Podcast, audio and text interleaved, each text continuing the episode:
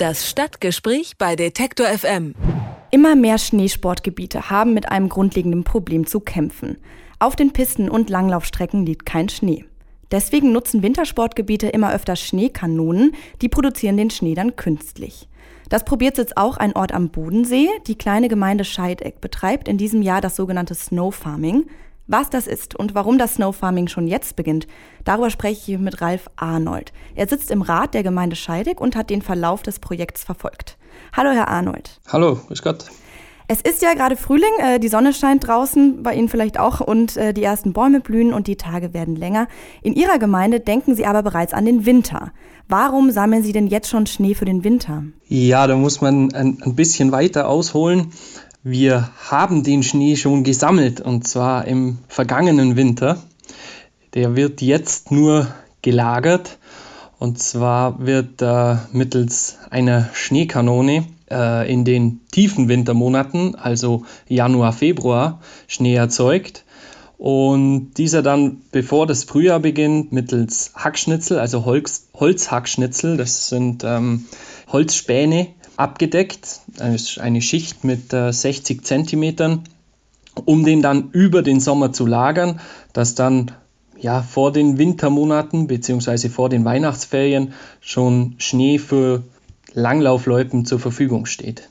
Und dieses äh, Projekt, was sich ja Snow Farming nennt, haben wir in Scheidegg ja, das sind es eigentlich nur am, am Testen. Das heißt, äh, es läuft jetzt die Testphase ob sich das für unseren Ort überhaupt rentiert. Wir sind nämlich gerade, stehen vor einer größeren Investition ähm, eines Loipenspurgeräts und ähm, diese hohen Investitionen sollte man natürlich auch zukünftig ausrichten. So ein Loipenspurgerät liegt ungefähr bei 200.000 Euro. Mhm.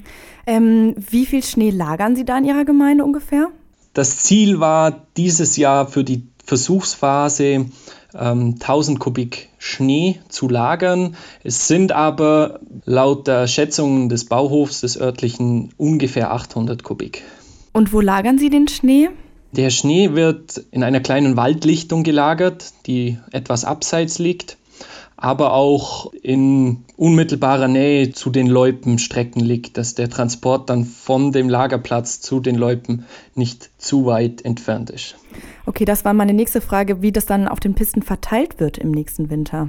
Genau das ist eben die Sache mit dem Versuch. Wir, es muss ein Weg angelegt werden, beziehungsweise liegt schon vor. Also vom Lagerplatz wird es mit Backern aufgeladen auf Lastwagen, auf LKWs und wird dann zu den äh, Forstwegen gebracht und auf die Forstwege wird dann der Schnee ausgebracht. Aber deshalb testen wir das dieses Jahr daraus zu ziehen, wie funktioniert es wirklich, wie praxistauglich ist, ist die ganze Sache mit dem Snow Farming und können wir das zukünftig wirklich auch praktikabel machen.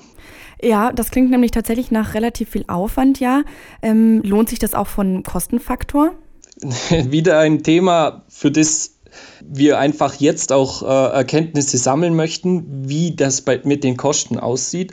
Was man aber dazu sagen kann, wir sind um einiges wirkungsvoller mit der Schneeerzeugung, da wir den Schnee ja in den tiefen Wintermonaten, das heißt in den Zeit, zu den Zeiten äh, herstellen, in denen wirklich Minustemperaturen herrschen und nicht wie jetzt in äh, großen Skigebieten, die für die Weihnachtssaison den Schnee herstellen, in, in Zeiten, in denen das mit der Schneeerzeugung von den Temperaturen her immer kritisch ist und deshalb die Schneekanonen lange nicht so einen hohen Wirkungsgrad besitzen, wie wenn die Temperaturen durchgehend unter minus 5 Grad liegen.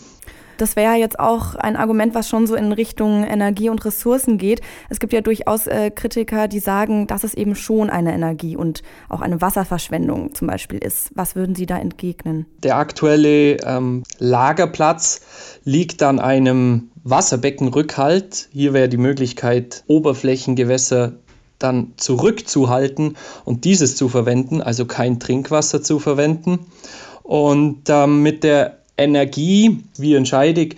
Wir sind jetzt äh, gerade dieses Jahr versuchen wir den European Energy Award in Gold zu erhalten und sind dort auf einem sehr guten Weg. Also wir arbeiten schon sehr klimasparend. Wir haben das Ziel mit 30 Prozent CO2-Einsparung schon erreicht. Wird das jede Gemeinde so in Deutschland machen, hätte Deutschland kein Problem mit dem CO2-Ausstoß. Und wir wollen natürlich auch den Wintersport weiterhin bei uns vor Ort betreiben. Würde der Wintersport bei uns nicht mehr betrieben, wären natürlich die Wege, die Anreisewege der Skitouristen oder Wintertouristen in die Skigebiete noch weiter, beziehungsweise unsere eigenen Bürgerinnen und Bürger von Scheidegg würden natürlich auch in weiter entferntere äh, Skiregionen fahren und das mit dem Auto sehr wahrscheinlich. Zum Thema äh, Wintertourismus, wie bereiten Sie sich denn da noch vor? Also jetzt ist einmal das mit dem Schnee, das ist natürlich ein ganz wichtiges Thema, aber ähm, wie kann man sich da noch vorbereiten? Weil tendenziell geht nun mal ähm, das Wetter Richtung kürzere Winter, weniger Schnee. Wir wollen einfach unser ganzes Loipennetz hinterfragen auf die zukünftige Nutzbarkeit.